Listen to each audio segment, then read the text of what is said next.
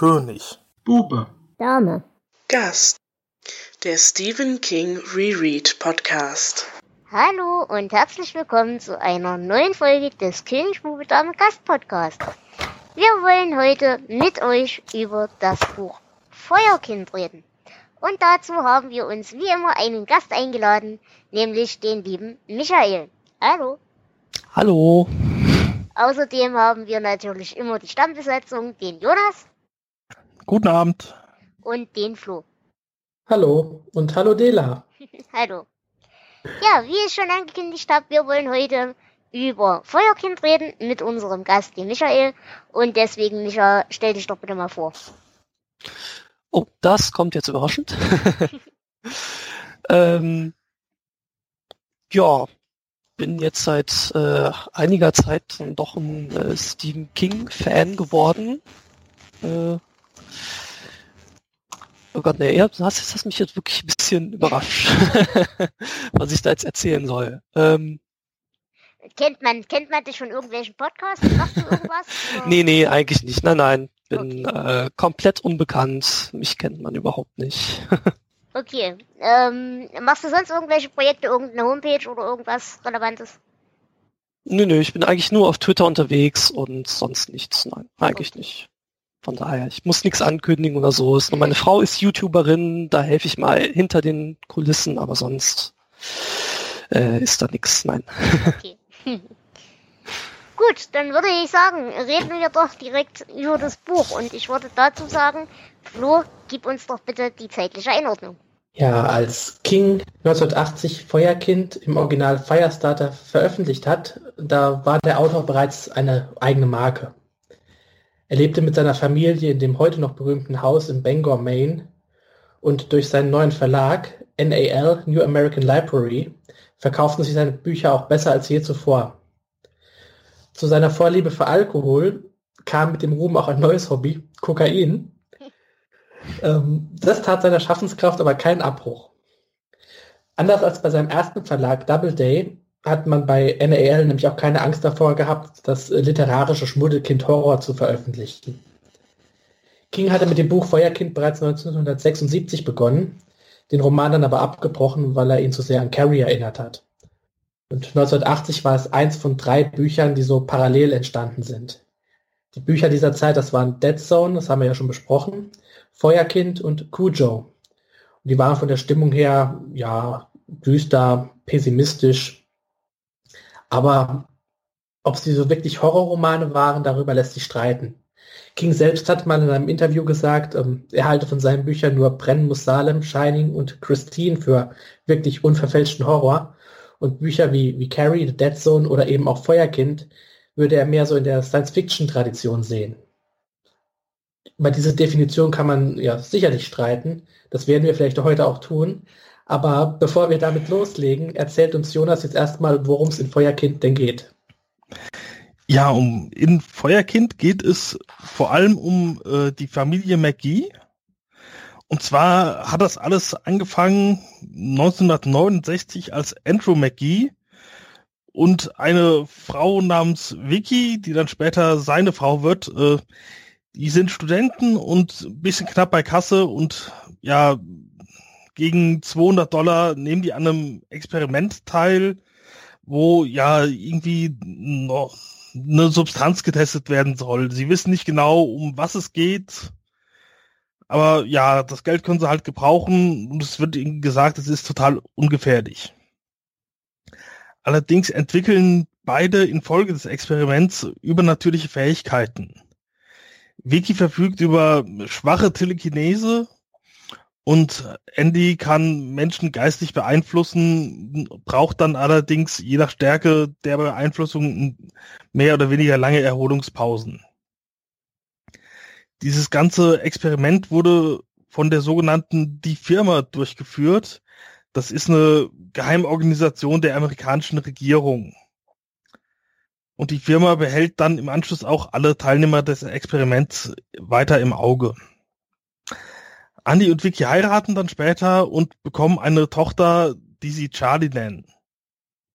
Und die besitzt schon als Kleinstkind, schon quasi in der halb der ersten Woche nach Geburt äh, merken die das, auch äh, ja Fähigkeiten und zwar setzt sie Dinge in Brand, wenn sie sich aufregt. Später zeigen sich dann noch auch telekinetische Fähigkeiten, sowie hat sie manchmal Vorahnungen, die dann eintreten. Eines Tages befürchtet dann die Firma, dass die McGees Charlie weggeschafft hätten, um sie vor ihrem Einfluss äh, ja zu erziehen.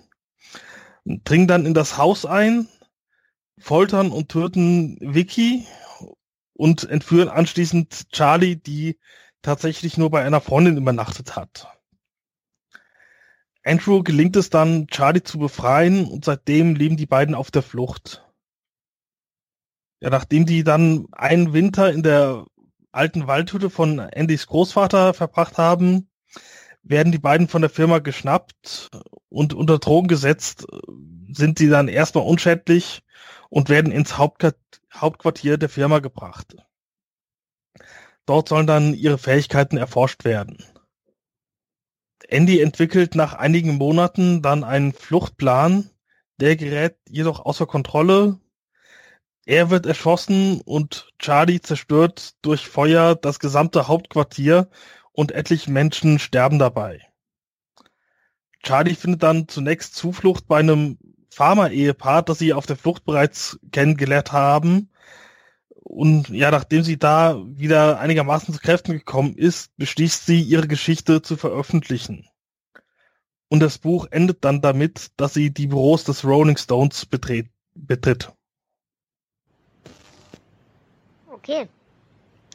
Ja, ähm, ihr merkt schon, das ist diesmal eine Geschichte mit etwas mehr Substanz als die letzten.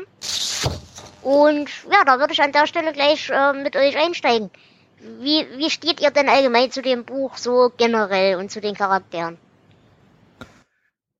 Mich hat das Buch ähnlich wie King auch sehr an Carrie erinnert, allerdings in besser geschrieben. Mhm.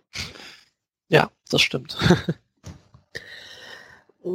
Für mich schreit das Buch irgendwie äh, 70er.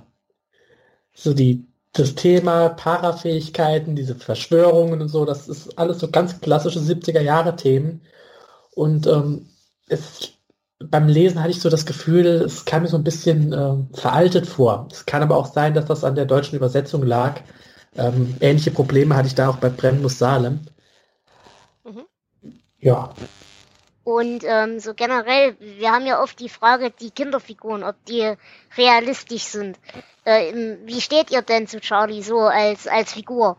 Ist sie realistisch geschrieben, vor allem zum Beispiel im Vergleich zu Carrie? Ja, besprechen wir am besten doch gleich, äh, wenn wir schon bei den Figuren sind, direkt, was wir von Charlie halten. Und äh, ich würde deine Frage mit Nein beantworten. Ähm, teilweise, ja, teilweise kommt sie einem schon wie ein normales Kind vor. Ähm, teilweise ist sie aber auch extrem altklug und teilweise ist sie ganz dämlich und nervig. Also ich werde mit ihr nicht so richtig warm, muss ich leider sagen. Mhm. Kann ich jetzt so nicht nachvollziehen. Also ich fand sie eigentlich ähm, ja eigentlich schon nachvollziehbar, also als Charakter. Ja, konnte ja natürlich ähm, ich weiß nicht, ob das mit dem Altklug vielleicht damit zusammenhängt, dass er vielleicht auch so Gedanken lesen kann und sich so in die Gedankenwelt der äh, Erwachsenen reinfühlen kann, vielleicht. äh, ja, das kann damit zu tun haben. Äh, dasselbe Problem hatte ich auch bei Danny Torrance in Steining. Da war das so ähnlich. Ja, gut, das stimmt. naja, ich persönlich bin da aber auch eher auf deiner Seite, Michael. Weil, also mir persönlich hat sie ganz gut gefallen. Ich kam mit ihr ganz gut klar. Ich fand sie auch nicht unsympathisch. Äh, vor allem im Vergleich zu anderen King-Charakteren, die er so geschrieben hat. Ähm, und ich fand eigentlich auch, dass die Balance ganz gut gehalten worden ist zwischen Intuition und Angst und eben auch die Navität, die sie halt nun mal in ihrem Alter noch hat und dieses, vielleicht auch dieses Vertrauen wollen. Aber irgendwo finde ich auch das Altkluge durchaus nachvollziehbar. Denn ich meine, die hat in ihren kurzen Lebensjahren durchaus schon äh, das eine oder andere durchgemacht. Und ich denke, da entwickeln sich schon Überlebensstrategien und Altklugheit gehört da, glaube ich, auch dazu. Also das fand ich jetzt nicht, nicht überdimensioniert schwierig. Ja, ich äh, weiß nicht, ob sie realistisch ist, aber sie kam mir auf jeden Fall glaubhaft rüber. Auch, auch gerade diese Naivität, mit der sie dann äh, diesen äh, John Rainbird vertraut, der sie eigentlich äh, total auf, verarscht. Aber ja, eigentlich äh, ja, war es sehr nachvollziehbar, wie sie handelt, meistens. Auch, auch nicht immer, aber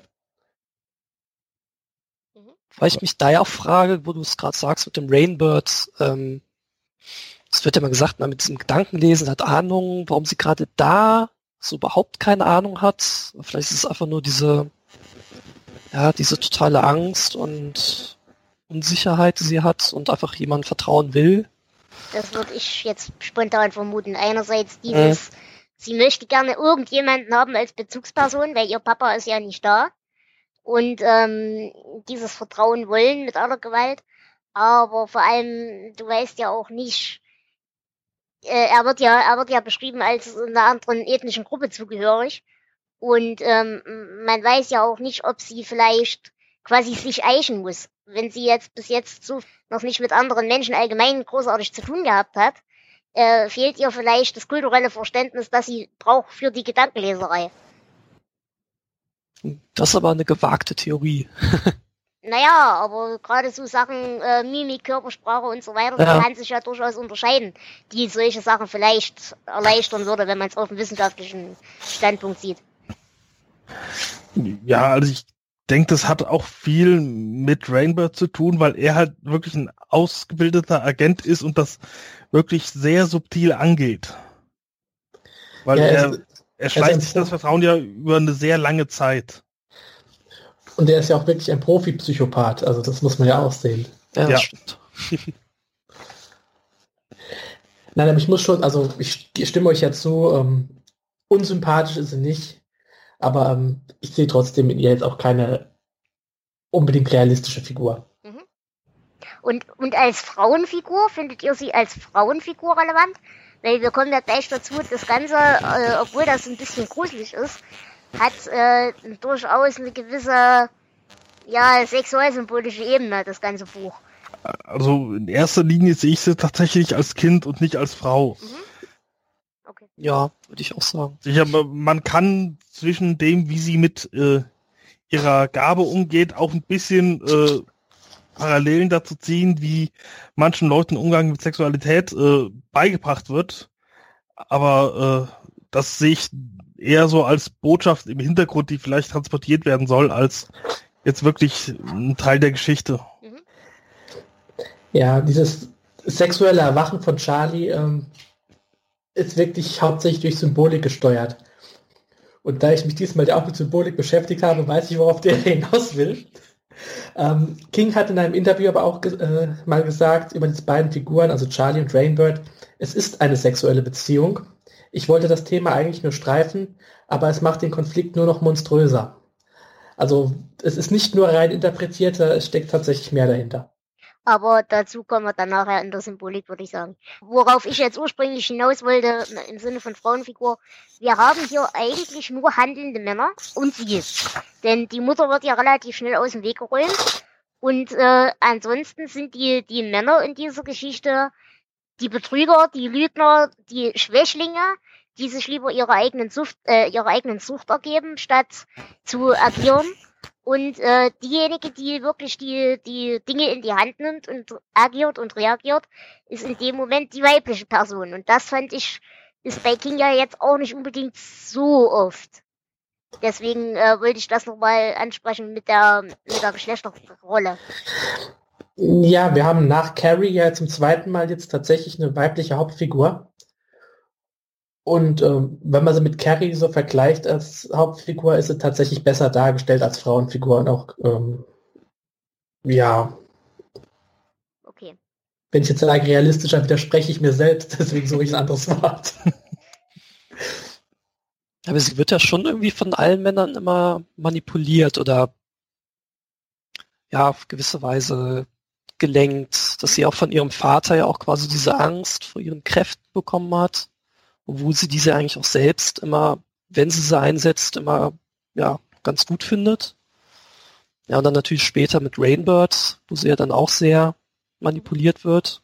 Genau. Geht natürlich auch irgendwie so in diese Richtung, oder? Genau. Okay, dann würde ich sagen, reden wir doch mal ein paar Worte über den Vater. Wie steht ihr denn zu dem? Ich fand den ja persönlich ziemlich anstrengend, weil das möchte zwar in der Darstellung ein guter Kerl sein, aber es ist halt doch eine, leider eine ziemliche Flasche. Äh, fand ich jedenfalls so. Also der Typ ging mir ziemlich auf die Nerven. Und ich muss auch ganz ehrlich sagen, ich habe das Buch jetzt zum zweiten oder dritten Mal gelesen. Und ich konnte mich zum Beispiel an die Vaterfigur überhaupt nicht mehr erinnern. Also als ich jetzt wieder gelesen habe. Ich hatte das völlig verdrängt, dass da doch so eine große Rolle von der Menge in dem Buch spielt. Ja, der Vater ist eine ziemlich ein ziemlich charakterloser Charakter. Äh, ich fand ihn auch langweilig und ähm, ich habe mich auch nicht daran erinnert, dass es so viele Rückblenden auf, auf ihn und die Mutter gibt und so viel von dieser Geschichte erzählt wird. Und das ist für mich auch tatsächlich einer der schwächsten Teile des Buchs. Habe ich äh, ja lach nicht. der Vater ist mir wirklich nicht sympathisch. Er ist jetzt auch kein kein unsympathischer Vater wie Jack Torrance oder so. Er ist einfach eine, ja, eine Nullfigur. Er ist ja hauptsächlich einfach so die Vaterfigur, dieses typische, ne? Sehr beschützend, alles für seine Tochter tuend. Ja, sehr viel kann man auch nicht so von ihm sagen. Außer dass er vielleicht doch versucht, so, ne, mit seine Kräfte fürs Gute einzusetzen, mit diesen, äh, mit diesen Motivationskursen. Ja, aber sonst ja, ist ein bisschen blass. Das stimmt. Naja, er ist halt eine klassische Trägerfigur im Endeffekt. Er dient eigentlich nur dazu, der Handlung zumindest eine Chance zu geben, würde ich sagen. Also als, als Mensch selbst finde ich den halt auch völlig nicht sagen. Ja, man bekommt von ihm halt nur mit, dass er irgendwie über die Runden kommen will und seine Tochter beschützen. Und das kann er halt mit seinen, ja, Fähigkeiten einigermaßen, aber die sind halt auch begrenzt. Und aber dadurch, äh, ich glaube, die sind extra begrenzt, dass halt äh, Charlie einen größeren Handlungsanteil bekommt. Genau. Weil wenn er immer alle beeinflussen könnte, dann wäre die Geschichte auch schnell vorbei. Und ähm, wie, wie steht ihr denn zu der ganzen Drogentablettenproblematik? Ich denke mal, hier haben wir wieder das klassische King-Thema. Ähm, wo er wieder seine eigenen Versagensängste gegenüber seinen Kindern verarbeitet wahrscheinlich, würde ich jetzt mal als Theorie in den Raum stellen. Schreib, was du kennst. ja, es waren die 70er. Mehr sage ich dazu nicht. Ja, aber ich, ich fand es äh, eigentlich ganz gut beschrieben, wie er äh, süchtig gemacht wird und ja, dann wirklich in mitten in dieser Sucht steckt und dann quasi nur durch diesen Zufall äh, ja darauf kommt, dass er sich ja selbst äh, aus der Sucht befreien kann durch seine Fähigkeit, dem er sich selbst beeinflusst. Mhm. Wie nachvollziehbar fandet ihr denn insgesamt überhaupt dieses Reinrutschen in die Sucht? Also ich kann mir durchaus vorstellen, dass der arme Kerl, so wie er nun mal dargestellt ist, mit den ganzen ja, Problemlagen, die er halt hat, mit der Verantwortung mit dem Kind, mit der ja, Kontrolle über seine eigene Gabe und den, den körperlichen Nebenwirkungen, die das Ganze für ihn hat. Ich kann mir das schon vorstellen, dass er freiwillig sich da dieser Sucht hingibt, um eben einen Ausweg zu haben. Das fand ich eigentlich die, die einzig interessante Stelle psychologisch, wo er ein bisschen Tiefe kriegt. Ähm, ich weiß nicht, ob äh, es diese Freiwilligkeit unbedingt am Anfang geben musste, weil er hatte ja keine Wahl. Nee, aber Ihm wurde er, er das, sich ja hin, das meine ich damit. Äh, ja gut, wenn er nachher dieses immer schön flauschige Gefühl hat von dem Thorazin, äh, dann ist er halt auch in einer vollkommenen Abhängigkeit und da, dann hat er ja eben keine Wahl mehr. Und dann will er nur noch, dass es ihm gut geht. Ich, ich denke schon, dass das äh, nachvollziehbar ist, dass sein Wille eigentlich doch recht schnell da gebrochen wird in dieser Hinsicht. Er war vorher ja schon doch eher eine passive Figur, trotz seiner Kräfte und so weiter. Mhm. Also ähm, ich denke, er hätte wenn er aktiver oder aggressiver vielleicht auch gewesen wäre, ähm, die Flucht durchziehen können. Und deswegen denke ich, dass ja diese, diese Drogensucht glaubwürdig ist. Und diesen, diesen Twist, ähm, dass er die Sucht durch seine eigenen Kräfte überwindet, das fand ich eigentlich sogar eine ganz gute Idee. Naja, wobei halt da für mich auch immer mitschwingt, äh, er würde es nicht mehr nur aus der Liebe seiner Tochter heraus hinkriegen, sondern wirklich nur, weil er jetzt die tolle Supergabe hat, sich selbst zu beeinflussen. Das ist auch wieder so ein King-Element, wo er sich selber die Welt schön redet, äh, dass er es ja gar nicht schaffen kann, weil die Liebe allein reicht ja nicht. Ja, aber auch das halte ich nicht für unrealistisch. Nein, nein, und natürlich nicht. Aber das fand ich da sehr bemerkenswert, dass das so eine externalisierte Rechtfertigung ist. Ja, möglich. Ja, das. Ich weiß jetzt nicht, wie viel von King tatsächlich in Andy drinsteckt, deswegen kann ich das ähm, nicht so wirklich beurteilen. Gut, ähm, über die Firmatypen im Allgemeinen denke ich, brauchen wir nicht einzeln reden. Das sind halt austauschbare Bürokraten, ausführende Duckmäuser. Ansonsten haben wir halt den einen oder anderen ambitionierten Schleimer. Aber so richtig würdig für einen echten Gegner sind die alle nicht.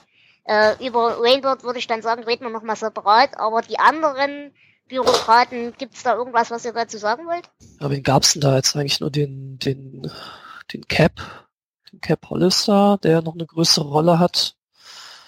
Aber ich glaube, zu dem kann man jetzt auch nicht so viel sagen, ne? Nee, das hat eine zu kleine Rolle. Ja, die, die meisten dieser Figuren bleiben auch relativ blass. Es sind halt diese, diese schattenhaften Bösewichte im Hintergrund größtenteils. Was ich aber für so eine, eine Regierungsverschwörungsorganisation ist gar nicht unpassend finde. Genau, also das ist halt wieder diese klassische Men in Black Thematik. Ähm, das sind die gesichtslosen, potenziell Bösen, die aber eigentlich nicht mal wirklich die Motivation haben für das richtige Böse, sondern einfach nur Bürokraten und äh, ambitionierte Menschlinge, die irgendwelche lustigen Sachen wollen. Ähm, Genau, das sieht man ja, ja, das sieht man ja auch in Akte X. Man hat diese ganze Schattenverschwörung und man hat diese eine Figur, die nach außen tritt, die Sachen in die Hand nimmt und die das Böse repräsentiert. Und das ist dann in unserem Fall natürlich John Rainbird. Wie, wie steht ihr denn zu dem? Ich, ich fand den ja gut. Also, na, was heißt, ich fand den gut? Ich finde den nicht gut, aber äh, ich fand ihn als, als Charakter gut ausmodelliert. Ja, finde ich auch. Also, es ist, er war ein spannender Charakter. Also, man weiß, er hat ein großes Interesse am Tod, sei es der eigene oder der von anderen Leuten. Mhm. Äh, und ja, er hat seine eigene Herangehensweise an alles. Er lässt sich durch nichts aus der Ruhe bringen, ist furchtbar gut ausgebildet, kennt sich mit allem aus, mit Schlösserknacken, bisschen Psychologie, mit Computern und ja, also er, er hätte es auch anders weit bringen können.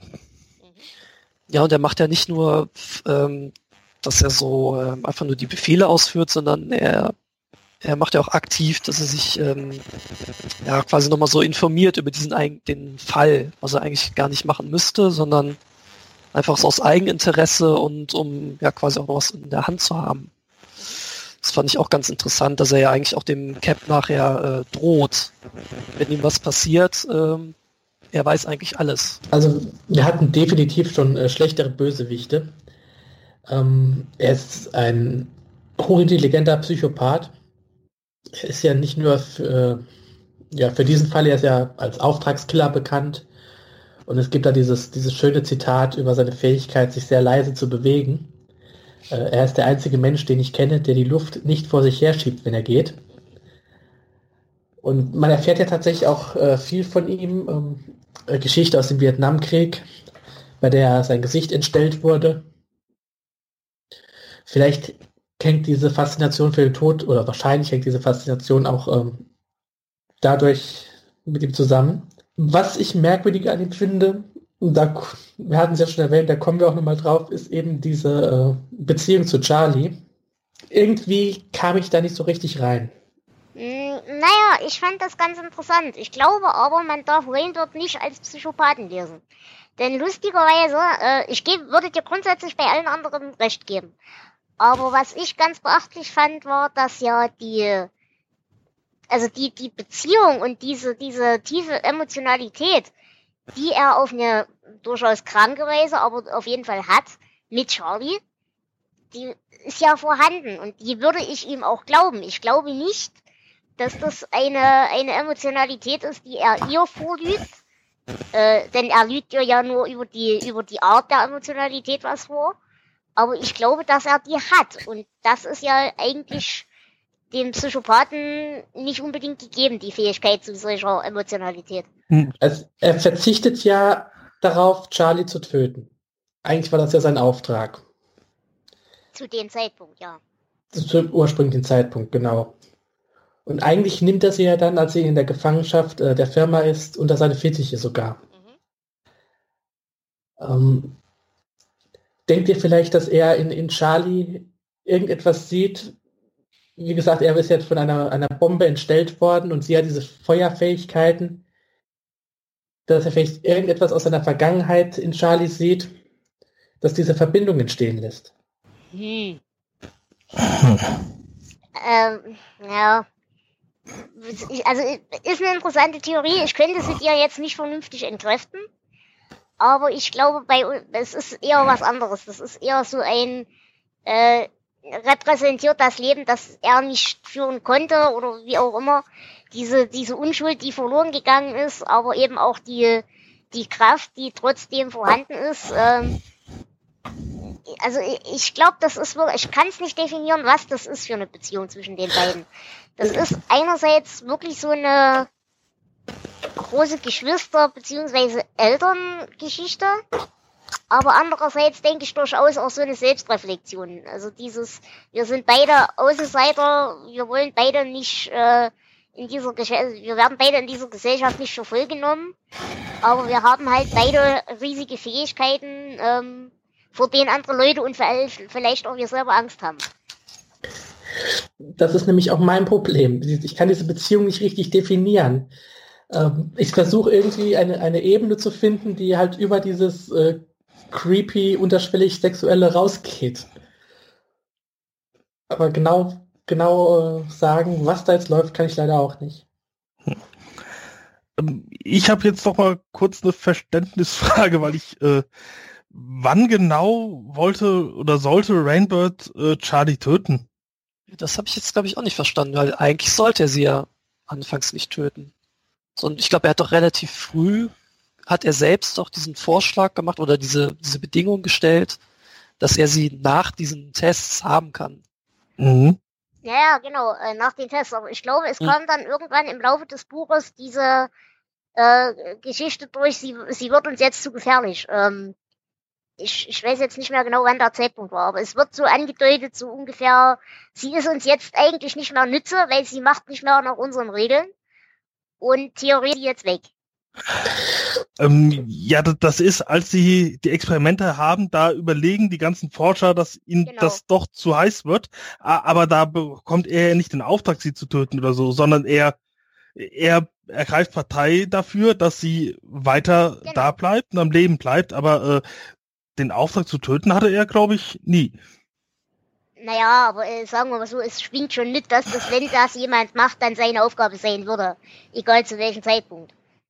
Es, ich, es gibt irgendwo eine Szene, äh, wo er sich auch vorstellt, wie er das, das Nasenbein ins Gehirn rammt. Genau.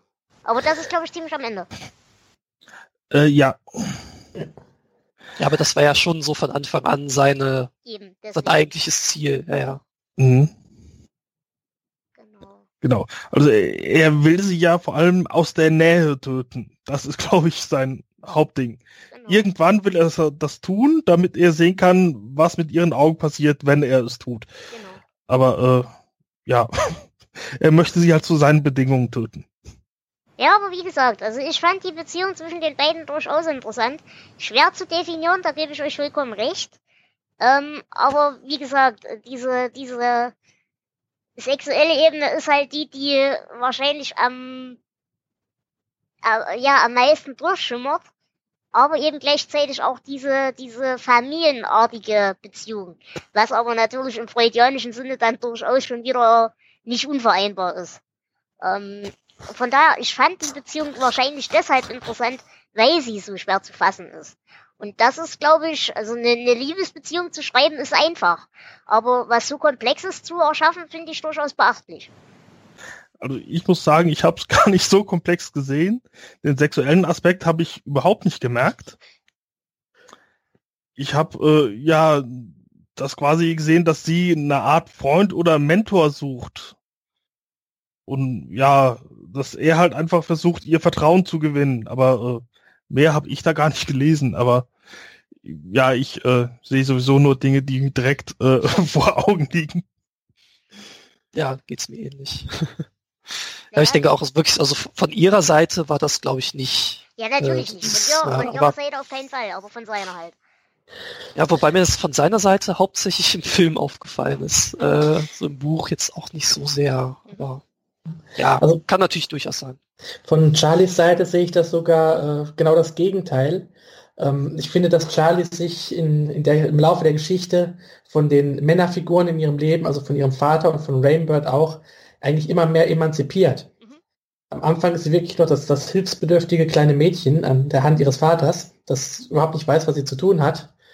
Und am Ende äh, des Buches hat sie ihr Leben selbst in die Hand genommen, ist wesentlich stärker, auch mit ihren Kräften, selbst wenn sie es noch nicht 100 pro kontrollieren kann. Und sie, sie packt die Sachen an und sie äh, ja, erzählt ihre Geschichte. Mhm. Äh, ich muss auch dazu sagen, lustigerweise, ich weiß nicht, äh, Flo, du hast das Buch jetzt auch schon das zweite, dritte Mal gelesen, ne? Ja. Äh, mir persönlich ging das so, wo ich das Buch das erste Mal gelesen habe, ist mir diese ganze Pädophilie, Sexualgeschichte wesentlich, wesentlich deutlicher und krasser vorgekommen als jetzt beim zweiten Lesen. Ging dir das auch so oder liegt das an mir? Es ist über 20 Jahre her, dass ich das Buch das erste Mal gelesen habe, deswegen keine Ahnung. Also bei mir lustigerweise auch gute 15, deswegen ja. Es kann durchaus sein, dass ich damals vielleicht da noch ganz andere Antennen hatte, weil ich eben selber auch noch deutlich jünger war. Bin mir nicht sicher. Aber äh, das fand ich sehr faszinierend, dass ich diese, diese Schiene früher viel, viel deutlicher gesehen habe als jetzt. Ich denke, dass es mir damals nicht so wirklich aufgefallen ist. Und ähm, wenn ich diesmal nicht drauf geachtet hätte, wäre es mir wahrscheinlich wie Jonas gegangen. Also dann hätte ich es wahrscheinlich auch komplett überlesen. Aber das hatten wir schon öfter, wir äh, springen ja nicht so auf die Symbolik an. Gut, äh, dann würde ich sagen, haben wir die, die Charaktere soweit ganz gut abgehandelt. Oder wollt ihr noch irgendwas dazu sagen? Ja, vielleicht noch, er sammelt auch noch Schuhe. Ich weiß nicht genau, was das für eine Bewandtnis hatte, das aber es war ja auch sehr... Wie ah, okay. alle Psychopathen. Nein, aber auf die Schuhe kommen wir dann gleich zurück, wenn es um okay. Symbolik geht. Na gut. Ähm, dann würde ich sagen, reden wir so halbwegs über die Handlung und über ein, einige Eckpunkte, die wir gerne einbauen wollen. Ähm, ja, wie, wie, wie fandet ihr denn so generell erstmal den Aufbau mit den ganzen Rückblenden? Hat euch das genervt oder war das okay oder war das unnötig? Ja, also ähm, genervt hat mich das äh, nicht. Ich war halt eher so überrascht, dass es halt so, so mittendrin anfängt. Und dann fand ich es halt gut, dass es dann so nach und nach äh, erklärt wurde. Ähm, ja, von daher hat mich jetzt äh, überhaupt nicht gestört. Ich fand es ein bisschen viel, gerade eben auch, weil Andy und Vicky sehr blasse Charaktere sind. Ähm, teilweise geben aber diese Rückblenden noch einen interessanten Kontext. Aber da kommen wir nachher bei der Symbolik wieder drauf. Diesmal läuft alles darauf hinaus. Ja, also genervt haben sie mich auch nicht. Äh, war äh, ja, war für die ganze Erläuterung, wo diese Fähigkeiten herkommen, so, da war das ganz interessant. Wie äh, realistisch das jetzt ist, äh, ja, ist, ist die Frage, aber war okay. Naja, ähm, ich, also ich muss sagen, ich fand das insofern ein bisschen lustig. Ich habe mich ja an, den, an das Buch völlig anders erinnert irgendwie. Und ich muss sagen, das Buch, was ich in Erinnerung habe, ist deutlich besser vom, von der Kürze und der Prägnanz des Inhalts als das, was ich jetzt tatsächlich wieder gelesen habe. Denn äh, in meiner Erinnerung, wie gesagt, war mehr oder weniger der ganze Teil mit dem Vater komplett weg. Und eigentlich nur der ganze Zusammenhang von Charlie in ihrer Gefangenschaft noch präsent. Und für mich hätte auch das gereicht, sagen wir es mal so. Mm, Mir geht teilweise genauso und teilweise dann doch ganz anders. Ähm, also ich hatte das Buch auch, auch kürzer und äh, ja, nicht so in die Länge gezogen in Erinnerung. Ähm, ich hatte das, diese ganze Fluchtthematik, die war in meinem Kopf viel länger und äh, die mag ich auch, also die gefällt mir. Diese, diese Rückblick, äh, okay, ja, kann ich mit leben. Aber ich finde, dass es dann tatsächlich so in der zweiten Hälfte in der Gefangenschaft, ähm, da wurde es für mich dann irgendwie dann doch langsam auch langweilig. Also da hätte er dann doch ein bisschen mehr die Zügel anziehen können und ein bisschen mehr Geschwindigkeit oder ein bisschen mehr Action reinbringen können. Ja, stimmt, das hat sich ein bisschen gezogen. Ähm, überhaupt fand ich diesen, diese Aufteilung interessant, dass erstmal die erste Hälfte diese Flucht ist und die zweite Hälfte eigentlich in Gefangenschaft. Ähm, wie so bei so ähnlichen Geschichten ist es ja meistens eher andersrum. Äh, dass es ja irgendwie so im quasi äh, im Labor anfängt und dann flieht, flieht Mhm. jemand und dann kommt es halt irgendwie zum Showdown, zum Beispiel in so einer abgelegenen Hütte. Dass es da so quasi sich äh, gedreht hat, fand ich ganz interessant. Ja, fand, hm, weiß nicht genau, weil ich, da, ich habe mir wenig Gedanken darüber gemacht, äh, wie das dieser Aufbau. Also mir gefällt, der war halt nicht da. Äh, nee, das nicht, das nicht. Ja, was ich vielleicht nochmal dazu sagen muss, der, der Teil mit der Flucht selber, der hat mich auch nicht gestört. Den fand ich auch ganz okay. Aber in, in meiner Erinnerung und in meiner Wahrnehmung war das wirklich so, dass quasi der Vater bei der Flucht gestorben war und ab da, ab dem Zeitpunkt, wo sie gefangen genommen worden ist, wirklich nur noch äh, Charlie alleine war. Und den ganzen Teil von dem Alten in der Gefangenschaft und diese ganze Drogenproblematik, die ist zwar nett und hübsch, aber irgendwie weiß ich nicht. Ich bin damit nicht warm geworden. Ja, ich hatte es auch irgendwie in Erinnerung, dass er in diesem Farmhaus da ums Leben kommt. Genau. Das Char ja. Aber ähm, Ja. scheinbar sind das Wunschvorstellungen, die wir da hatten. Ich, ich muss mal kurz zwischenfragen. Das kann aber auch nicht sein, dass das in irgendeinem Film so war, oder? Weil ich habe Ich die Filme jetzt nicht nochmal angeguckt. Ich auch nicht, deswegen weiß ich nicht. Nein, nee, ist definitiv nicht so. Nee. Okay. Hm, dann weiß ich auch nicht, wo wir die falsche Erinnerung her haben. ja, naja, gut, ähm, äh, gibt es jetzt, also wir haben ja dann diesen, diesen ersten Showdown auf dieser lustigen Farm. Ähm, habt ihr dazu eine Meinung? Ich fand den sehr gut beschrieben. Ich fand auch diese, diese ganze Apokalypse, die sie da äh, auslöst, echt fantastisch. Und vor allem ähm, fand ich es ein sehr berührender Moment, als sie dann feststellt, dass die Hühner, ich glaube Hühner waren's, dann tot sind. Explodierende die- Hühner. Explodierende Hühner sind eins meiner Highlights in diesem Buch. ähm, und das, es zählt auch tatsächlich zu meinen Lieblingsszenen. Es ist für mich so eigentlich der Höhepunkt, ähm, weil es danach dann erstmal wieder lange Zeit ja langweiliger wird. Ähm, es ist so der Höhepunkt der ganzen Fluchtgeschichte. Gefällt mir sehr gut. Also es ist eine schöne Szene. Mehr davon. Ich glaube, das ist so die erste Szene, wo man, wo ja äh, Charlie mal so richtig ihre, äh, ihre Fähigkeiten zeigt und sie auch selbst merkt, äh, was sie da alles kann. Und dass es ihr auch gar nicht, äh, dass, das, dass sie eigentlich auch ganz gut gefällt, glaube ich. Mhm. Ja, das fand ich auch eine sehr gute Szene. Wie habt ihr das denn so generell empfunden? Das war ja quasi das erste Mal, dass sie ihre Kraft ähm, gewollt und geballt eingesetzt hat. Ähm, wie fandet ihr denn generell diese, Star diese Darstellung von diesen kleinen Zwischenfällen? Einerseits, die dann zwar schon gewollt waren, aber eben schnell außer Kontrolle geraten, aber andererseits eben wirklich die, die, die ungeplanten Ausrutscher als Kind. Ich fand das sehr schön, das wirklich so als Ausrutscher zu darzustellen. Ähm, ja, eben, es wird halt im- Buch durchaus mit äh, der Inkontinenzerziehung von kleinen Kindern beschrieben. Und die Analogie fand ich ganz hübsch. Ja, genau, das ist mir auch aufgefallen. Ja, vor allem fängt es ja auch an mit ihrer Kraft, dass ja dieses Feuer eigentlich nur ein Nebenprodukt ist. Und sie ja eigentlich diese Telekinese hat und dabei ja quasi Funken sprühen. Und ja, auch diese Szenen, genau, wo dann die Eltern versuchen, ihr da so richtig Angst zu machen. Äh, ja, es hat natürlich wirklich äh, Ähnlichkeit mit dem, was ja heute Eltern machen mit ihren Kindern, wenn sie äh, denen Angst vor irgendwas machen wollen und vor bösen Männern und sowas. Ja, das stimmt. Ja, also zu dieser Analogie, das mit dem äh, ja sich äh, einpinkeln oder einkoten, das war nicht das erste, was mir in den Sinn kam, als ich von diesem äh, ja, hör auf, da ist böse äh, mitbekommen habe. Oder was mir in den Sinn kam, sondern ich dachte eher, äh, wo äh, ich vorhin schon mal angedeutet hatte, dass es äh, ja mit dem Entwickeln der Sexualität geht, weil wie oft geht es so, dass äh, ja Kindern gesagt wird, äh, nein, spiele nicht darum, vom Unanieren wirst du blind oder was weiß ich was.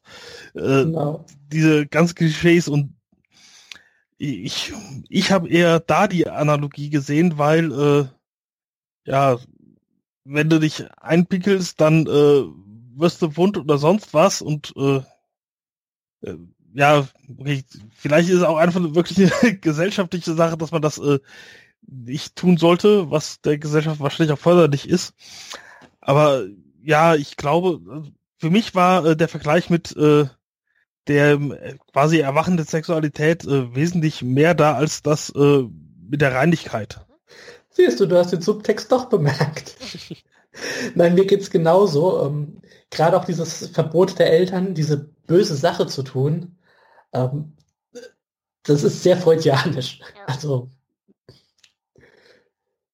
vielleicht hätten wir diesmal tatsächlich Symbolik als erstes besprechen sollen. Ja, wir kommen ja gleich hin. Wir sind ja gleich da. Nein, äh, ich würde euch da aber beiden durchaus recht geben. Es ist halt äh, beides. Also wir haben in der frühen Kindheit halt vor allem diese Verknüpfung mit der ganzen Ausscheidungsthematik. Und natürlich, da gerade da ihre Kraft halt jetzt auch in der Pubertät und Beginn der Pubertät so aktiv erwacht, äh, da kommt dann eben natürlich diese Sexualerziehung und diese Tabuisierung in der Ebene dazu. Also ich, ich würde schon denken, es sind beide Ebenen relativ gleichberechtigt, nur halt in unterschiedlichen Lebensphasen. Und da sind wir halt schlicht und ergreifend auch wieder bei Freud, wo ja durchaus eben diese ja, Kontrollmechanismen in jeder Hinsicht, äh, in jeder Lebensweise andere sind. Dieses ähm, Erwachen der besonderen Fähigkeiten äh, mit dem, ja, sagen wir mal, Erwachen der Sexualität, das hatten wir bei Carrie.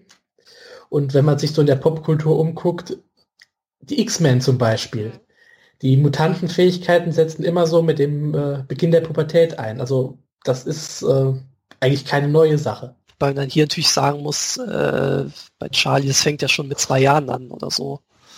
Ja, klar, aber ah, es geht halt vor allem um die, um die Kontrolle, ja. die sie darüber hat. Mhm. Und vor allem auch um die Intensität, die sie da äh, reinbringen kann. Achso, ja gut, ja, das kam dann erst mit der Zeit, klar. Genau. Gut, ähm, habt ihr noch eine bestimmte Szene, über die ihr reden wollt, sonst würde ich jetzt schnell zum Ende gehen? Nee, ich habe keine Szene mehr. Machen wir das Ende, vielleicht wenn uns noch was einfällt, können wir es ja immer noch besprechen. Genau. Ja, äh, ja gut, dann kommen wir zum Ende. Wie fandet ihr denn die, generell die Auflösung? Ähm, einerseits die, die, die letzte, der Endkampf mit Rainbow und vor allem aber eben auch die letztendliche Auflösung, wie sie dann äh, beim Rolling Stone steht. Also die Action-Sequenz, dieser finale Kampf mit Rainbird, die brennende Scheune und so weiter, äh, finde ich wieder gut beschrieben. Also Action ist in diesem Buch, das kann er wirklich. Ähm, ja gut, das mit dem Rolling Stone, das ist so, so ein Epilog da hinten dran, das finde ich eine ganz nette Idee. Ähm, da habe ich überlegt, warum hat das ihr Vater nicht schon längst gemacht damals? Der hätte sich viel ersparen können. Aber. Naja, weil er es damals im Zweifelsfall noch nicht beweisen konnte. Sie hat ja jetzt die Möglichkeit, ihre Kraft demonstrativ gezielt einzusetzen, was vielleicht früher nicht gegangen wäre. Naja, aber er hätte zu dem Redakteur sagen können, lassen Sie mal die Hosen runter. Und er hätte das gemacht und dann. Ähm, Hätte er wenigstens seine Kraft beweisen können. Aber für ihn wäre es ja dann so gewesen, dass er es freiwillig gemacht hat. Ja, aber die anderen im Raum hätten ja, es vielleicht gemerkt. Ja. Nein, aber sagen wir mal so, das kann ich schon irgendwo nachvollziehen, weil er hat ja jetzt, oder Charlie hat ja jetzt erst die Möglichkeit, sich selbst zu beweisen. Ja, das stimmt. Mhm. Dann vorher hatten sie es ja versucht mit den Briefen. Genau. Dass sie da die Briefe an alle möglichen Leute geschickt haben, die ja dann abgefangen wurden. Frag mich nur, warum es halt der Rolling Stone war und nicht äh, weiß ich nicht. Das waren die 70er. Ja gut, ich meine, was hätte King schreiben sollen? Äh, für ihn wäre wahrscheinlich der Playboy der nächste Weg gewesen, aber Cavalier Magazine war das, wo er viel veröffentlicht hat. Aber da hätte man diesen Bericht wahrscheinlich nicht für die Kurzgeschichten unterzeichnen können. Nein, äh, was ich aber in, gerade im Hinblick auf die heutige Zeit durchaus interessant finde, ist, dass wir hier ja durchaus so eine Whistleblower-Thematik mit drin haben, die ähm, ja auch da wieder die, die, die Zeitung, äh, die ja, du, du musst halt erstmal einen Kontakt haben zu einem, der dir glaubt und die Möglichkeit haben, diesen Kontakt sicher herzustellen. Denn es, wir haben ja gerade schon gesagt, die ersten Briefe wurden abgefangen und so weiter und so fort. Und ähm, ich glaube, gerade so in Zeit von Snowden und so weiter und so fort, äh, kriegt das wieder eine Aktualität, eine gewisse. Fand ich ganz lustig. Mhm. Wobei es damals auch schon eine ziemliche Aktualität hatte. Ich meine, 70er, wir hatten Watergate, ähm, wir hatten Filme wie ähm, Die drei Tage des Condor oder Die Unbestechlichen, die auch solche Thematiken hatten. Also ähm, da war King schon am Puls der Zeit. Ja, vor allem ist es halt lustig, dass das jetzt äh, 40 Jahre später immer noch funktioniert. Ja. Gut. Ähm, habt ihr denn zu dem Endkampf sonst noch irgendwas Spezielles zu sagen? Ja, also diese ganze Situation von Charlie hat mich dann doch zum Schluss sehr ähm, ja, mitgenommen. Also hatte Mitleid mit ihr, dass sie ja dann wirklich jeden verloren hat und äh, ja, quasi auf Rachefeldzug geht. Aber dann doch, glaube ich, teilweise ähm, sich zurückhalten konnte und nicht einfach nur diese unschuldigen Menschen, die da am, Zoo, am Zaun stehen, äh, einfach niedermetzelt. Ähm, also dass sie sich dann doch noch ähm, Menschlichkeit bewahrt hat. Habt ihr denn geglaubt, sie kommt aus dieser Sache wieder raus? Es wird ja, es wird ja durchaus angedeutet, dass für sie diese ganze äh, Feuerleg-Geschichte auch körperlich zehrend ist. Und wir haben ja bei Carrie den, den Punkt gehabt, dass sie eben sich selbst verzerrt beim, beim Einsetzen ihrer Kräfte. Seid ihr davon ausgegangen, dass sie so weit unter Kontrolle hat, dass sie bestehen kann? Oder habt ihr gedacht, sie geht im großen Endkampf unter, weil sie ihre Kraft nicht unter Kontrolle kriegt? Also ich hatte eigentlich nie Angst, dass Charlie sterben wird. Anders als bei anderen King-Geschichten war ich mir hier ziemlich sicher, äh, dass die Hauptfigur überleben wird. Ich weiß nicht wieso, vielleicht wie die ganze Geschichte aufgebaut war, aber ähm, da hatte ich irgendwie nie Zweifel. Ja, da geht's mir eigentlich ähnlich. Da glaube ich auch nie so richtig, richtig Angst um sie. Ja, ich habe das sowieso nicht mit diesem Selbstzerstörungsgedöns verstanden. Auch nicht, warum sie jetzt diese Energie immer auf Wasser richten muss, damit es ausbrennt und nicht einfach auf die Erde oder sonst was. Weil, ja, irgendwo geht die Energie dann ja hin und ob jetzt Wasser verdampft oder Erde verbrennt, äh, Gut, aber so ein Wasserbottich, der verdampft ist, der ist dann halt weg und ein Loch in der Erde ist ein Loch in der Erde. Also von daher. Ja, ob jetzt Wasser weg ist oder Erde weg ist. Ja, Nimmt beides Energie auf. Nein, in das Wasserloch nicht. Aber vielleicht war es für sie einfach nur einfacher, das, äh, sich darauf zu konzentrieren oder das so als Ausweg zu sehen. Vielleicht hat sie auch gedacht, ach, wenn ich fertig bin, mache ich mir erstmal einen Tee, dann habe ich schon mal heißes Wasser. Nein, und ich denke vor allem, so eine, so eine Badewanne ist ja ein begrenzter Raum. Das heißt, du kannst dich da wirklich eher konzentrieren und das bündeln, sag ich mal, als an einem Punkt auf der Erde, der ja nicht in irgendeiner Form abgegrenzt ist. Ich denke, gerade wenn du so Sachen lernst, egal um was es jetzt geht, äh, ist es sicherlich immer einfacher, das auf einen wirklich abgeschlossenen Raum zu konzentrieren in irgendeiner Form. Hört auf Dela, die kennt sich mit Badewannen aus. Ja. Nein, ich denke aber, dass du recht hast damit, ja. Und davon mal abgesehen ist das halt auch mit dem Wasser dann eine Symbolik, die der letzte Idiot begreift. Äh, mit Äh. Erde wäre es dann wahrscheinlich schon wieder schwierig geworden. Ja, ja, von der Symbolik her verstehe ich das, nur äh, vom physikalischen her äh, macht das in meinen Augen wenig Sinn. Aber ja, das, das, das äh, nehmen wir einfach als Logikloch und dann ist es okay. Genau. Ja, naja, ich persönlich bin mir ja noch nicht so ganz sicher, was ich von dem Ende halte. Ich fand das ja ein bisschen unbefriedigend, wie es mit Rainbow zu Ende geht. Äh, ich hätte mir jetzt für das Buch auch nicht unbedingt ein Happy End gebraucht, ganz ehrlich.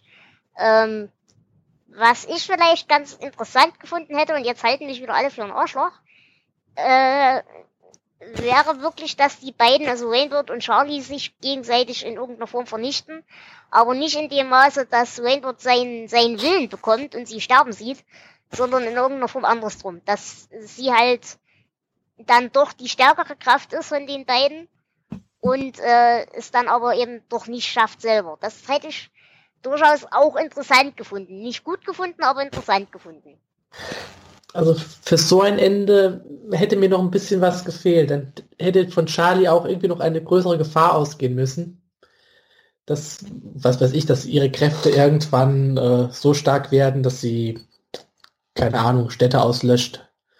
Sowas in der Hinsicht. Naja, aber es reicht doch, um einen Menschen aus, auszulöschen. Die Kraft hat sie ja jetzt schon. Ach, ein Mensch ist ja uninteressant. Es Nein, ja was um ihn. Kosmischeres. Ja um. Dann, dann hätte ich das eher verstanden, wenn es wirklich so diese zwei Gegenpole gewesen wären. Aber so- so ist es in Ordnung. Wie gesagt, ich finde die zweite Hälfte des Buches eh etwas langweilig, deswegen ist es okay für mich. Ja, aber ich gebe dir ja auch so recht. Also mit, die Auflösung mit, mit Rainbird war dann doch so ein bisschen, ja, einfach ein bisschen zu einfach. Ja. Ähm, dass, dass er einfach verbrannt wurde. Aber ja, ich wüsste da jetzt auch nicht genau, wie man das dann, wie es besser gefunden hätte. Ja, ich, ich fand's okay so und ich, ich versuche auch nicht mehr mir vorzustellen, wie das Ende sein könnte, weil ich liege immer falsch. Seit der Hand Gottes hast du aufgehört, oder? Die Hand Gottes kam ja nur im Film und da habe ich äh, gar nicht, äh, den, den habe ich nicht gesehen. Okay. Gut, dann würde ich sagen, haben wir die Handlung soweit abgeschlossen. Und dann wäre jetzt ein guter Zeitpunkt, um wirklich in die Symbolik einzusteigen. Flo, wie willst du es machen? Möchtest du deinen Teil zuerst machen und ich erwähne sie dann? Oder Machen wir es umgekehrt, du hast bestimmt mehr als ich. einen Moment? So, die König, Bube, Dame, Gast, Gedächtniszigarette. Ohne geht's nicht mit der Symbolik. Gut, ähm, ja, äh, fangen wir an mit dem Schuhtick. Das hatten wir ja gerade schon angesprochen. Unser Freund Rainbird hat einen gewissen Schuhtick. Ähm, der Schuh ist in der Symbolik durchaus verbunden mit, äh, ja, allgemeiner Sexual, weiblicher Sexualitätssymbolik, äh, Sinnbild und so weiter. Der Fuß selbst, also der unbekleidete Fuß, kann durchaus als fallig gewertet werden, während der Schuh selbst eben zwar auch einen gewissen falligen Charakter hat, aber da er eben umhüllend ist und schützend und schließend und man in ihn eindringen muss und hineinschlüpfen muss, eben mit dem Phallus-Symbol Fuß, äh, hat er durchaus eben so eine vagina-artige äh, Fruchtbarkeitsschutz, Schwangerschaftsdimension, die man da reinlesen kann. Äh, es gibt nicht umsonst sehr viele Menschen, die durchaus äh, auch auf sexueller Ebene einen Schuhfetisch haben. Und wie gesagt, hier haben wir halt die erste Andeutung von dieser ganzen Erotik- und Sexualitätsgeschichte äh, drin. Genau. In der Hinsicht finde ich es auch noch interessant, ähm, dass Rainbird, wenn er alleine ist, auch immer barfuß rumläuft. Das steigert das Ganze nochmal so ein bisschen. Genau. Dann haben wir natürlich die Flammensymbolik als solcher. Ähm, hochzwingende Flamme als solcher gibt äh, von Freud auch eine Deutung, dass das halt auch ein Phallus-Symbol ist. Ähm, er beschreibt das in Totem und Tabu, glaube ich zumindest. Und ähm, Feuer legen ist demnach ein Hinweis auf sexuelle Machtfantasien. Und das ist insofern interessant, da ja derjenige, der Feuer legt, ist ja Charlie. Das heißt, sie ist derjenige, der die sexuelle Macht hat. Und auf wen übt sie diese aus, auch wenn sie es nicht aktiv macht und nicht bewusst macht. Aber sie wirkt damit auf Rainbird. Äh, gleich, dass wir uns da nicht falsch verstehen. Wir reden hier nicht von, von Victim Blaming oder was auch immer, sondern äh, ich weiß schlicht einfach nicht, wie ich es anders ausdrücken soll. Derjenige, der diese Wirkung wahrnimmt, ist Rainbird. Ob sie, sie, sie selbst aktiviert die ja nicht. Aber in der Symbolik ist es halt als solches zu deuten. Genau, weil Feuer und äh, Sexualität, die sind ja linguistisch sowieso oft zusammenzufinden.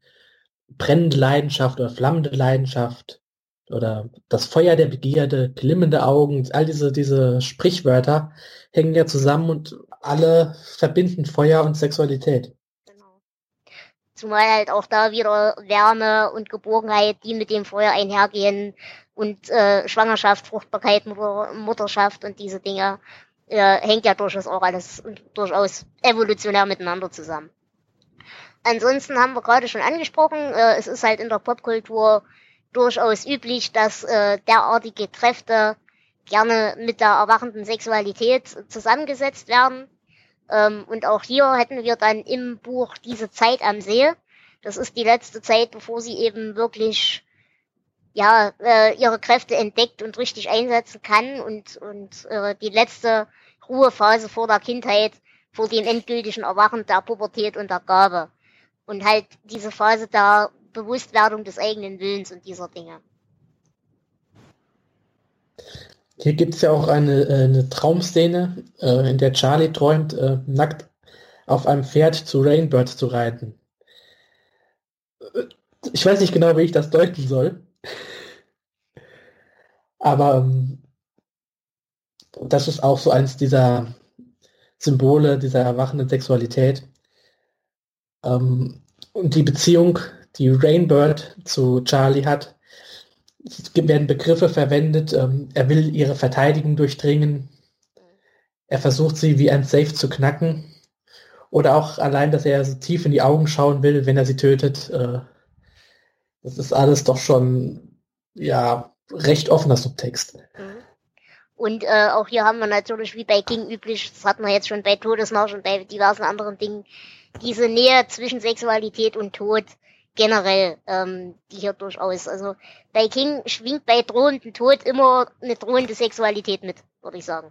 Ähm, ansonsten, äh, wie gesagt, die ganze freudianische Geschichte, auch im Sinne von Sexualität und Reinlichkeitserziehung, äh, die ist, glaube ich, relativ bekannt, so die ganze Geschichte anale Phase, orale Phase, bla bla. Ähm, er hat es jetzt hier nicht ausgearbeitet, großartig, aber eben diese, diese Analogie mit der Inkontinenzerziehung, die ist hier durchaus auch mit drin und ähm, wollte ich an der Stelle nur nochmal erwähnt haben. Ansonsten natürlich diese Watergate, Überwachung, Big Brother, der Staat als Feind und als unglaubwürdiger ja, äh, Partner, dem der Bürger hilflos ausgeliefert ist, aber natürlich auch dieses Verheizen von Bürgern, äh, wofür halt hier in dem Sinne dann Rainbow steht mit seinem Vietnam-Trauma, aber eben auch dieses, dieses Opfern für wissenschaftliche Experimente. Genau, und die explodierenden Hühner. Das sind alles ganz klassische Themen. Gut, äh, das wäre von meiner Seite die Symbolik. Hast du noch irgendwelche Ergänzungen?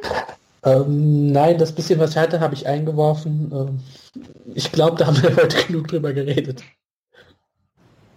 Okay, habt ihr, ihr anderen beiden noch was? Nein. ich muss ehrlich sagen, das mit den Schuhen, da wäre ich nie drauf gekommen. Gefährlich. Gut, ähm, dann haben wir die Symbolik soweit durch. Jetzt ist die Frage, ähm, ach, äh, wollen wir erst die Zitate machen?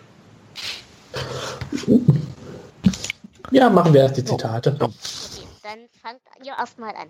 Ja, ich habe heute eigentlich nur eins. Ähm, das ist gerade mit diesem Vorfall mit dem brennenden Teddybären. Mhm. Äh, und wo der Vater sich dann überlegt, äh, wie er ihr das klar machen kann, dass es was ganz Böses ist. Und äh, ja, da kommt dieser, äh, diese schönen Sätze. Ähm, Narben, ja, das musste er tun. Er musste seinem Kind Narben beibringen. Ihr Narben in die Seele brennen. Mhm. Ja, das fand ich da eigentlich ganz mhm. schön. ich hätte auch die Nazis waren schrecklich, sagte Rainbird. Heute sind die Deutschen und die Japaner nette Leute und die Russen sind schrecklich. Die Moslems sind schrecklich. Wer weiß, wer morgen schrecklich sein wird. Finde ich heute noch sehr passend. Ja. Ja, das wäre auch meins gewesen. Und, ja. Okay. Sorry. das macht nichts. Das sind wir ja mittlerweile gewöhnt, dass irgendeiner dem anderen das Zitat wegnimmt. Meistens ja, bin ich Ich bin ja froh, dass ich diesmal nicht bin. Du zitierst ja auch immer das ganze Buch. Ja. Eigentlich sind bei mir die Zitate ja auch der einzige Grund für diesen Podcast. Das habe ich ja nur deswegen gemacht. Gut, äh, dann werde ich mal meiner Aufgabe, komme ich mal meiner Aufgabe nach.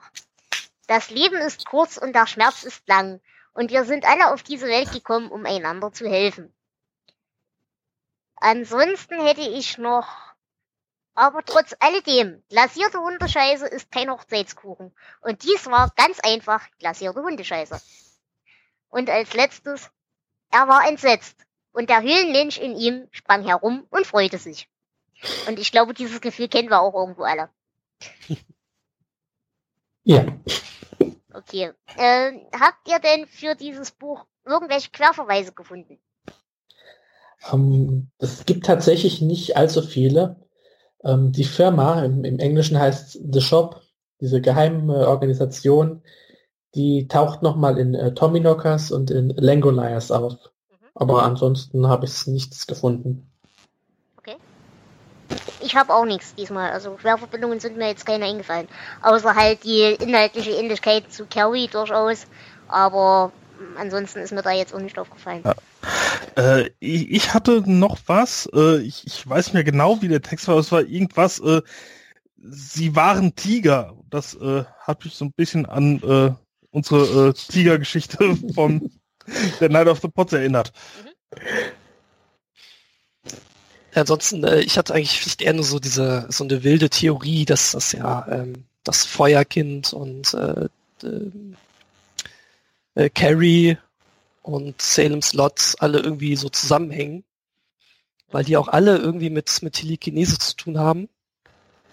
Äh, ich habe das halt quasi irgendwie so als, als Fortsetzung gelesen. Mhm. Dass äh, mhm.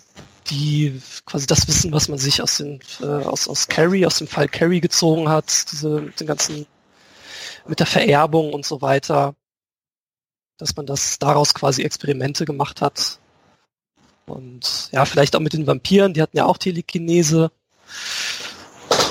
Aber es gibt natürlich keine, keine, keine eindeutigen äh, Verweise, außer höchstens, dass das äh, dieses Mittel Lot heißt. Aber ja. Vielleicht liegst du aber auch gar nicht so falsch damit. Ähm, King hat 2009 in einem Interview gesagt, dass er eine Idee hat, ähm, die erwachsene Charlie auf den erwachsenen Danny Torrance aus Shining, der ja auch übersinnliche Fähigkeiten hatte, treffen zu lassen. Ja, stimmt. Ähm, es ist zwar nicht passiert, also wir werden Danny Torrance nochmal wieder begegnen, aber ohne Charlie. Aber so Querverweise wären ja nichts Neues zu Verbindungen. Ja, ich fand das sehr interessant, diese, diese Ähnlichkeit. Das ist ja auch äh, bei Charlie, äh, bei, bei Carrie diese Vererbung ist und dass, äh, dass, dass Charlie ja eigentlich nur diese Kräfte bekommt, weil beide Elternteile diese Kräfte haben, dass es dadurch bei ihr noch kräftiger hervorkommt. So, ansonsten hätte ich jetzt auch nichts weiter dazu zu sagen, großartig. Habt ihr denn noch ähm, was zu den Verwertungen zu sagen? Wie gesagt, da bin ich raus, da müsstet ihr jetzt übernehmen. 1984 ähm, ist Feuerkind erschienen mit Drew Barrymore in der Hauptrolle. Äh, den kann man tatsächlich gucken. Ist jetzt nichts äh, Besonderes, aber es gibt definitiv viel schlechtere. Zum Beispiel den 2002er Feuerteufel die Rückkehr. das ist eine unnötige Fortsetzung, ähm, die kann man vergessen. Wobei aber, glaube ich, auch der 84er auch der Feuerteufel heißt. Stimmt, ich, in Deutschland, äh, ja. ich habe es ja gerade am, am Wochenende recht, erst ja. angeguckt, äh, auch zum ersten Mal gesehen. Und war doch sehr äh, positiv überrascht, dass der noch so gut, äh, also dass er so gut gealtert ist. Also ich, mir hat das Spaß gemacht. Und hatte so dieses 80er-Feeling, was man jetzt auch gerade so bei Stranger Things hat. Ich, ich finde ihn teilweise sogar besser als das Buch, muss ich ehrlich sagen. Also, es hat ähm, natürlich nicht diese Längen gehabt. Ne? Genau ne? das. das, was ihr äh, äh, daran kritisiert habt, das gab es natürlich nicht, klar. Ansonsten ähm, gibt es ein englisches Hörbuch, es gibt kein deutsches. Und ähm, es gibt eine, oder es erschien damals eine ähm, Sammlerausgabe im amerikanischen Verlag Fantasia Press mit ähm, 700 nummerierten und signierten Exemplaren und 26 weiteren Exemplaren, die von A bis Z gekennzeichnet waren und diese waren passenderweise in Asbest eingebunden. Das finde ich schon wieder hübsch. jo. Gut, ähm, habt ihr sonst noch irgendwas, was ihr erwähnen wollt? Sonst würde ich jetzt zur Bewertung kommen. Dann machen wir damit doch weiter. Explodierende Hühner. Dann, Flo, äh, erstmal bitte ich dich um die Bewertung. Ich tue mir schwer mit dem Buch. Ähm, es ist für mich so ungefähr das Gegenteil von The Dead Zone. Da hatte ich am Anfang ja Probleme, so die erste Hälfte, bis ich reingekommen bin und dann hat mir das Buch gut gefallen. Und hier ist es eigentlich genau das Gegenteil. Mir hat der Anfang gut gefallen und es ist dann in der zweiten Hälfte ziemlich abgerutscht. Hm, Ich bin in keine der Figuren so richtig reingekommen. Also ich sage ja auch, Charlie hat, hat für mich jetzt nicht so viel gebracht. Ähm, ich gebe elf Punkte. Mehr kann ich leider, kann ich mich nicht durchringen. Ja, ich bin eigentlich sehr, sehr positiv daraus gegangen. Ähm, ich hatte das halt nicht so mit diesen, mit diesen Längen. Ähm, wenn es auch das, das erste Mal war, dass ich es gelesen habe. Ähm, alles in allem eigentlich äh, recht positiv. Ähm, ja, ich würde so eine 15 geben. Ähm, bei der Punktzahl schließe ich mich vollkommen an. Ich gebe auch 15 Punkte.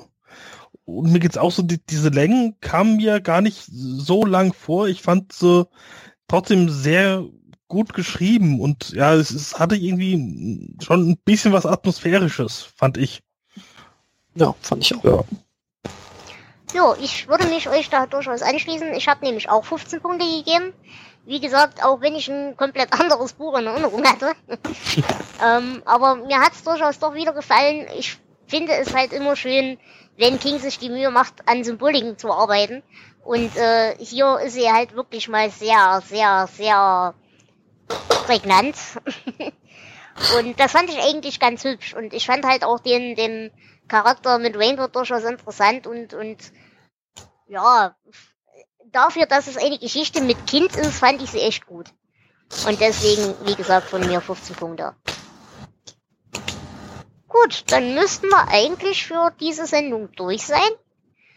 Und ich kann mich wie immer nur bedanken bei unserem lieben Gast. Ja, ich bedanke mich auch, dass ich dabei sein durfte. Ansonsten beim Florian Ich hätte jetzt Lust auf Brathähnchen. und beim Jonas. Ja, immer wieder gerne.